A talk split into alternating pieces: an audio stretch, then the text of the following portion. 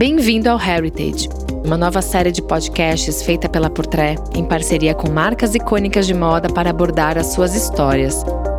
Ao longo dos episódios, mergulharemos em um universo repleto de detalhes para traduzir passado, presente e futuro. Aqui, o assunto é Giorgio Armani. Eu sou a Renata Brosina e, ao lado de Silvan Juston, contaremos em cinco episódios os detalhes da trajetória de Giorgio Armani na construção do seu império e de um lifestyle tão sólido. Neste podcast, traremos discussões e análises sobre como ele se tornou a maior referência de elegância atemporal e de pioneirismo na moda global, sem abrir mão do seu olhar e de seu DNA em tudo o que faz.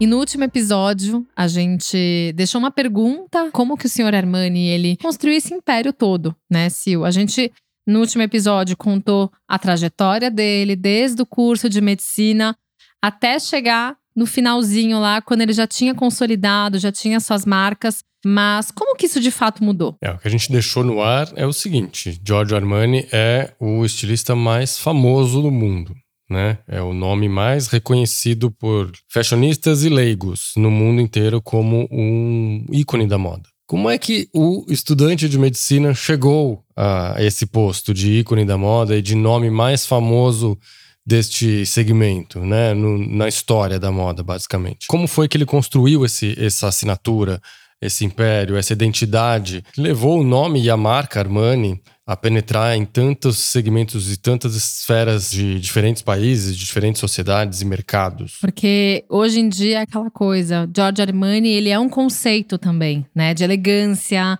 ele traz aquele ar da sofisticação. É bem esse equilíbrio, né? Ele construiu uma imagem, uma estética atemporal que resiste ao tempo e que varia muito pouco dependendo das tendências, né? É facilmente reconhecível uma criação do Armani e, como você bem disse, ele é associado a um status.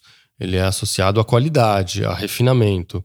Mesmo a pessoa que é leiga na moda, se você fala Armani, ele automaticamente associa a algo refinado, a algo sofisticado, a, ao que há de melhor. Né? Exato, exato. Na verdade, é uma classificação quase, é né? quase uma classificação. Porque tem o dedo dele, porque tem o gosto dele e porque também ele acabou criando essa legião de clientes e admiradores que acabam abraçando todo o lifestyle dele.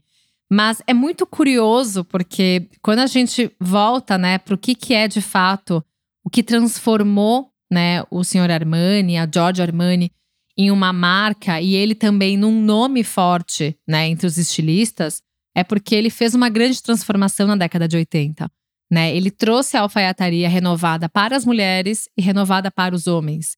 Então, os elementos delicados, os tecidos refinados, que eram clássicos do guarda-roupa feminino, foram parar no guarda-roupa masculino.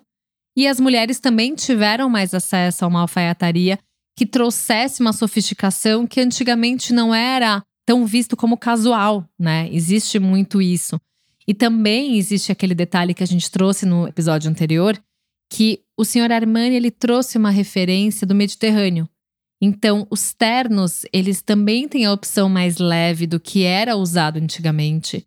Né? Então, na década de 80, imagina você chegando com um terno com tecido que não fosse tão quente, que não fosse tão pesado. E também a gente sabe que ele adora veludo e ao mesmo tempo ele conseguiu fazer o uso do veludo de formas completamente fora do padrão, né, Sil? Falando de uma maneira geral, ele é um pioneiro. Foi o primeiro grande nome a abraçar o, o prêt-à-porter em grande escala na Itália, né? E, e levar isso, levar o savoir-faire italiano para o mundo, né? O fato a mano, e levar isso em grande escala para o mundo. Foi, foi pioneiro também em diversificar o, o, as linhas de produtos, né? Ele lançou rapidamente muitas submarcas e linhas de óculos e de perfumes e até de doces, enfim, até chegar nos hotéis depois, mais para frente, nos anos 2000, ele ditou, ditou regra, né, nesse sentido. Ele tudo sob controle dele, né? Tudo também. sempre sob o controle dele, quer dizer, ele não fazia parte de um conglomerado que controlava essa multitude de linhas e de negócios que ele tocava, né? Ele sempre teve à frente de tudo. Então ele, ele abriu caminho, vamos dizer, para outras, outras marcas que depois também desenvolveram suas próprias linhas filhotes e linhas mais baratas e botaram a mão em hotéis também. Quer dizer, muita coisa veio depois do Sr. Armani. Né? Mas então... nem todas a gente volta a trazer essa, essa, essa característica do Sr. Armani. Tudo que leva o nome dele leva o cuidado dele e ele cuida, né? De quando você. Quando ele cria alguma coisa, quando você mexe em algo que é George Armani, que faz parte do grupo Armani, você tem que saber que isso passou por ele. Isso que é o principal. Né? A gente está acostumado muitas vezes a falar de várias marcas, a gente conhece como cada marca funciona. Nem todas elas têm uma centralização nesse cuidado também, né? Porque a gente está acostumado. O diretor criativo masculino, é, a pessoa responsável pelas joias, a pessoa responsável pela maquiagem, pelos perfumes e por aí vai. Quando a gente fala de George Armani, e, enfim, Giorgio Armani, Emporio Armani, Armani Privé, Armani Dolce, Armani Hotel e por aí vai. Tudo isso é aprovado por ele, tudo isso passa por ele. Então, por isso que o significado muda, né? Quando você, quando você pisa num hotel do Armani, você sente o cheiro que te lembra o que, que é Armani e você naturalmente consegue entender que isso faz um, uma parte de um contexto, né? Contexto que traz muito né, nesse, nesse destaque das coleções, né, os sapatos, as bolsas, as joias, o lifestyle inteiro dele, né? É, acho que é, o fato dele comandar e estar à frente de todas as linhas, de todos os produtos, de móveis a sapatos, tudo passa pelo crivo dele, acho que esse é um dos segredos que o levaram a ser o ícone que ele é hoje. Talvez outro segredo tenha sido a revolução que ele fez na moda propriamente dita. Você mencionou bem a, a, a história da alfaiataria. Na década de 80, que era a década dos power suits, foi quando o, o nome dele começou a virar sinônimo de algo refinado ali no, nos yuppies americanos, né? Ali, Wall Street, então tudo era um terno Armani. Eu lembro de uma época, uma vez que eu viajei para Nova York né, a trabalho. Quando fui passar na, na alfândega para pegar o, o, o, voo de volta, eu estava de, eu tava de terno, porque eu tinha acabado de sair de, uma, de um evento e ido direto para o aeroporto.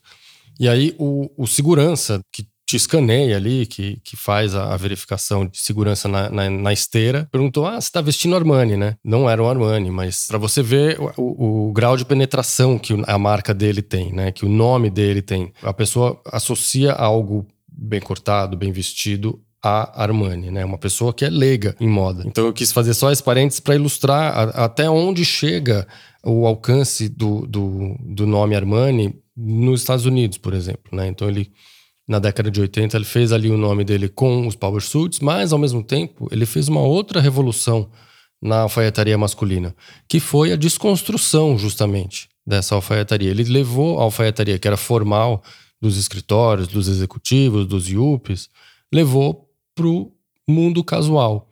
Então as pessoas começaram a usar a alfaiataria também em momentos off trabalho, né? E também tem um detalhe que a gente estava falando antes da gravação, que o senhor Armani tirou o forro, né? É isso. E essa é uma das revoluções que ele fez. Ele tirou forro, usou materiais muito mais leves do que a lã tradicionalmente utilizada na alfaiataria clássica. E com isso, o blazer masculino passou a ser usado quase como um cardigan, de tão leve de, e, e prático, né? Que você dobra e põe numa sacola, leva ele como uma terceira peça, joga por cima de uma camiseta e tá pronto. Resolveu a sua produção. Não, inclusive isso que você tá falando, eu lembro agora que teve uma temporada, teve um desfile de pre-fall. E, e, eu nunca vou esquecer que eu tava nesse primeiro encontro com os jornalistas no Armani Silos. E o senhor Armani chegou todo elegante, com sua camiseta azul marinho, com uma calça preta, com seu tênis branco e, e você vê que existe isso que você está falando da própria alfaiataria, não é nem a questão só do paletó, mas isso que você está me falando me lembra muito essa experiência, né? Quando eu era criança, eu não via tantos homens usando uma calça de alfaiataria com uma camiseta ou com um tênis. Isso, por muito tempo, essa história dos códigos de vestimenta foram muito superiores ao seu estilo próprio. Então, assim, quando eu encontrei ele, a gente de fato consegue ver que existe uma essência verdadeira no estilo dele, né? Então é aquela coisa. uma calça de alfaiataria com um corte impecável, com um tecido bem feito, com uma barra bem feita, né? Uma camiseta. Nossa, uma camiseta da Giorgio Armani, o que que significa? É uma super qualidade, é um super cuidado. Hoje em dia é muito interessante, porque volta e meia eu converso com várias pessoas. Ah, mas é só uma camiseta. Não é bem assim. Engana-se quem fala que é só uma camiseta. E também eu acredito que é muito disso, né? É, é o impulso que ele trouxe para a moda masculina também ter essa mudança. É importante que tenha um diretor criativo que bata nessa tecla. E se a gente for olhar agora, né, indo para o masculino, grande parte das coleções masculinas da Giorgio, ela sempre traz o conceito de alfaiataria muito forte nas coleções tanto de inverno quanto de verão, mas de formas completamente diferentes. Né? É muito curioso como ele consegue promover muito esse olhar para a alfaiataria sem aquele olhar sisudo, sem aquele olhar, sabe, antiquado. Então você vê que tem um, uma, um foco, né? O foco principal é esse. É, e por linhas tortas, por exemplo, sem querer, vamos dizer assim, ele criou a estética que é a, a mais atual possível hoje em dia no universo masculino, que é essa coisa da alfaiataria mais casual, usada com camiseta no lugar da camisa, de tênis no pé, que veio muito com a casualização do uniforme de trabalho, né? As pessoas começam aí trabalhar mais casuais.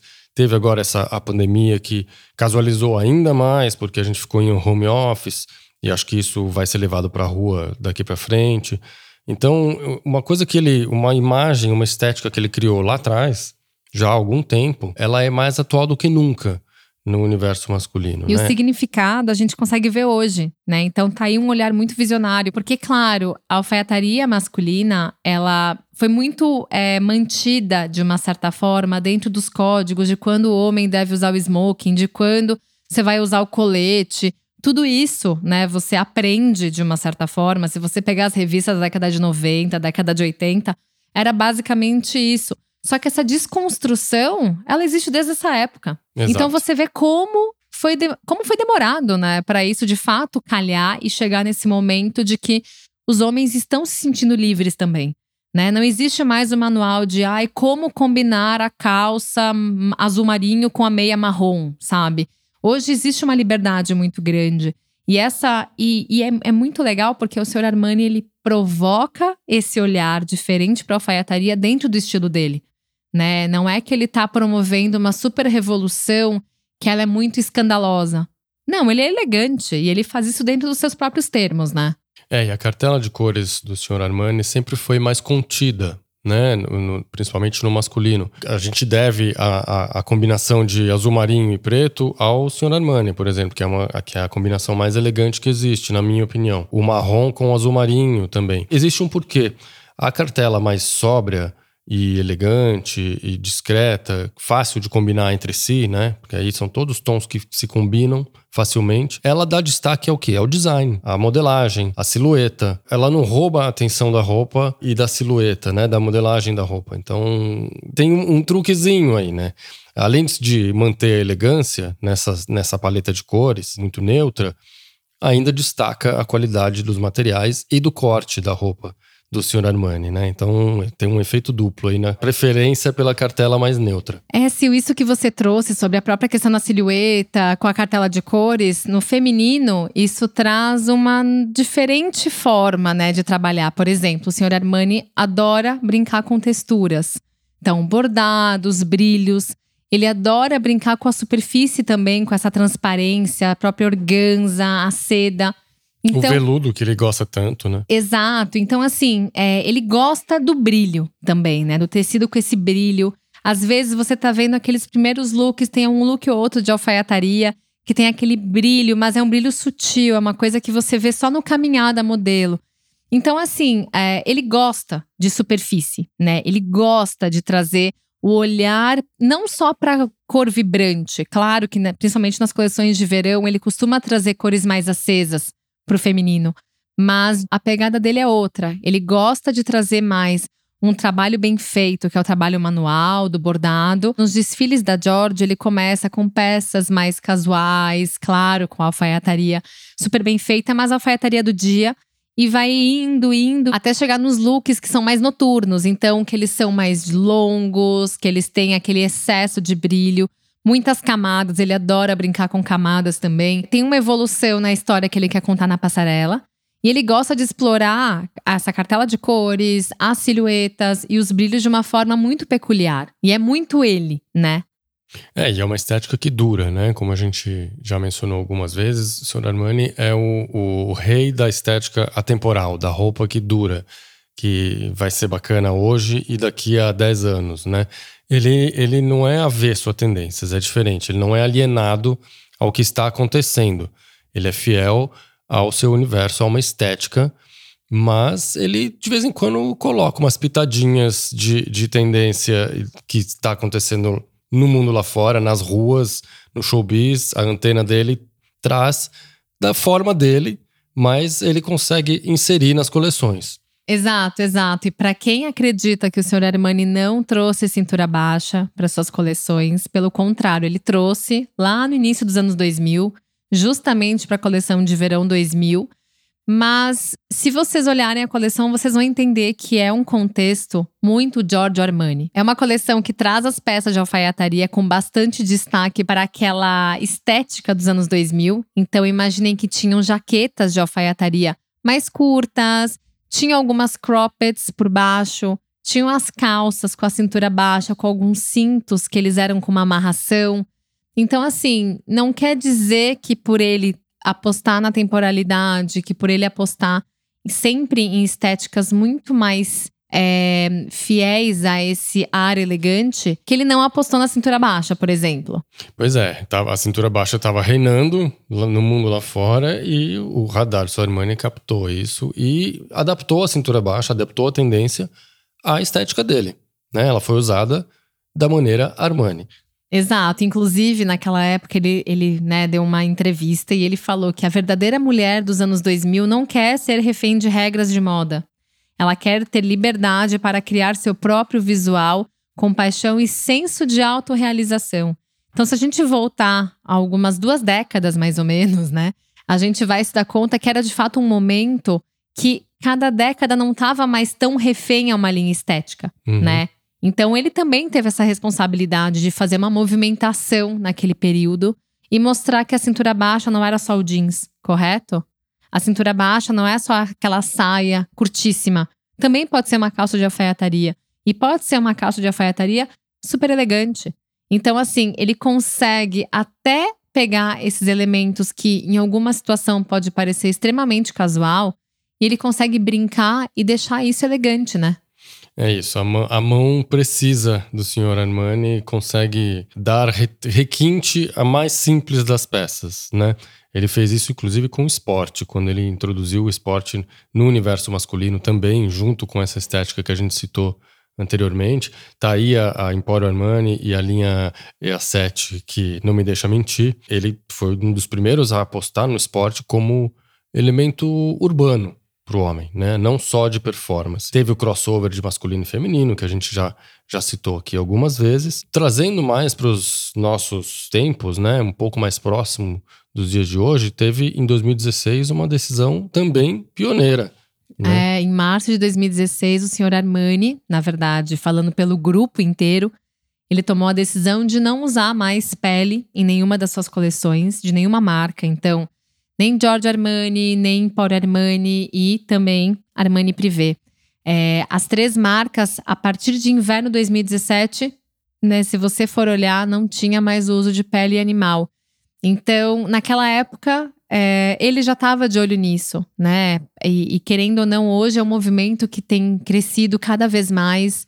As marcas de luxo, os conglomerados de luxo, eles estão de olho nisso.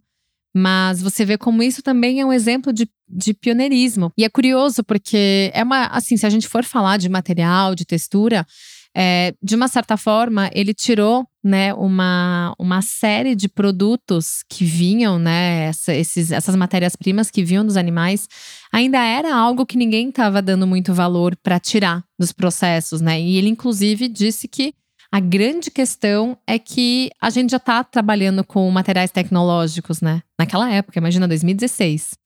Mais um sinal de pioneirismo do Sr. Armani, né? Que mais recentemente foi o primeiro a fechar a sua sala de desfile na pandemia, foi o primeiro um dos primeiros, pelo menos, a, a prestar uma homenagem aos ucranianos, a se manifestar em relação ao conflito russo-ucrânia. Então, é, ele está sempre um passo à frente, parece, né? O senhor Armani tem uma vivência que talvez o permita estar sempre um passo à frente. E a questão da pele não parou por ali. Ele também acabou abolindo o uso de outros materiais depois desse período, né, Sil? É, inclusive o Angorá, recentemente, que ele também falou que não vai mais usar. Exato, exato. Mas sobre o Angorá a gente vai contar mais no próximo episódio, certo, Sil? A gente vai ter um episódio onde a gente vai abordar essa questão. Para fechar esse episódio aqui, eu queria terminar dizendo que o Sr. Armani tem tanta noção da importância do nome dele para a moda italiana que ele se pôs a incentivar e ajudar novos estilistas, novos designers italianos, né? Cedendo o, o teatro dele para desfiles de nomes como Andrea Pompilho ou Stella Jan que foram queridinhos, que viraram queridinhos depois da cena italiana. E o Sr. Armani pôs debaixo do braço, falou: não, bom, desfila aqui no meu teatro. Ou, de uma certa forma, ele está botando na vitrine esses nomes, né? Então, é mais uma influência, um poder de influência do nome Armani na moda italiana. Sem dúvida. No meio de uma semana de moda, é, você saber que você vai apresentar a sua coleção num teatro Armani né? É um peso, né? Sil é, é um nome muito de peso, o endereço dele. É, e é muito legal, porque você vê como ele tá de olho na próxima geração, ele tá de olho né, nessa necessidade, muitas vezes, de ajudar né, quem tá precisando nesses momentos. É, é muito legal, porque a gente vê que toda a história que a gente contou no episódio 2, ele segue incentivando, né? Ele teve um começo né, na, na raça, como a gente fala, ele teve um começo muito independente para chegar onde ele chegou, mas é muito interessante isso, né? Quando a gente vê que ele quer levar isso muito para frente, né? Ele construiu uma trajetória de ex-médico para ícone da moda global e ele tem consciência desse poder e utiliza muito bem a força do sobrenome dele, o que é muito bacana. Exato, exato. Bom, próximo episódio vai ser sobre Próximo episódio a gente vai abordar as diversas linhas que o Sr. Armani lançou através dos anos e dos tempos. Tem, tem de tudo, né? A gente tem assinatura Armani em muita coisa. É, a gente já deu, né, algumas dicas, a gente já mencionou algumas delas. Sim. Mas agora a gente vai detalhar e a gente vai trazer muito como que ele conseguiu levar o seu DNA de moda de roupa para doces, para hotéis. Tem, olha, tem literalmente de tudo. tem até flor. Exato, exato. Bom, aqui a gente está falando de um nome que o que não falta é bom gosto. Então a gente vai trazer mais sobre isso no episódio 4. Até lá, Rê. Até. A trilha, a mixagem e a masterização do The Heritage, Giorgio Armani, são do Edu César, a edição é do Arthur Canto e a direção é do Alan Eliezer.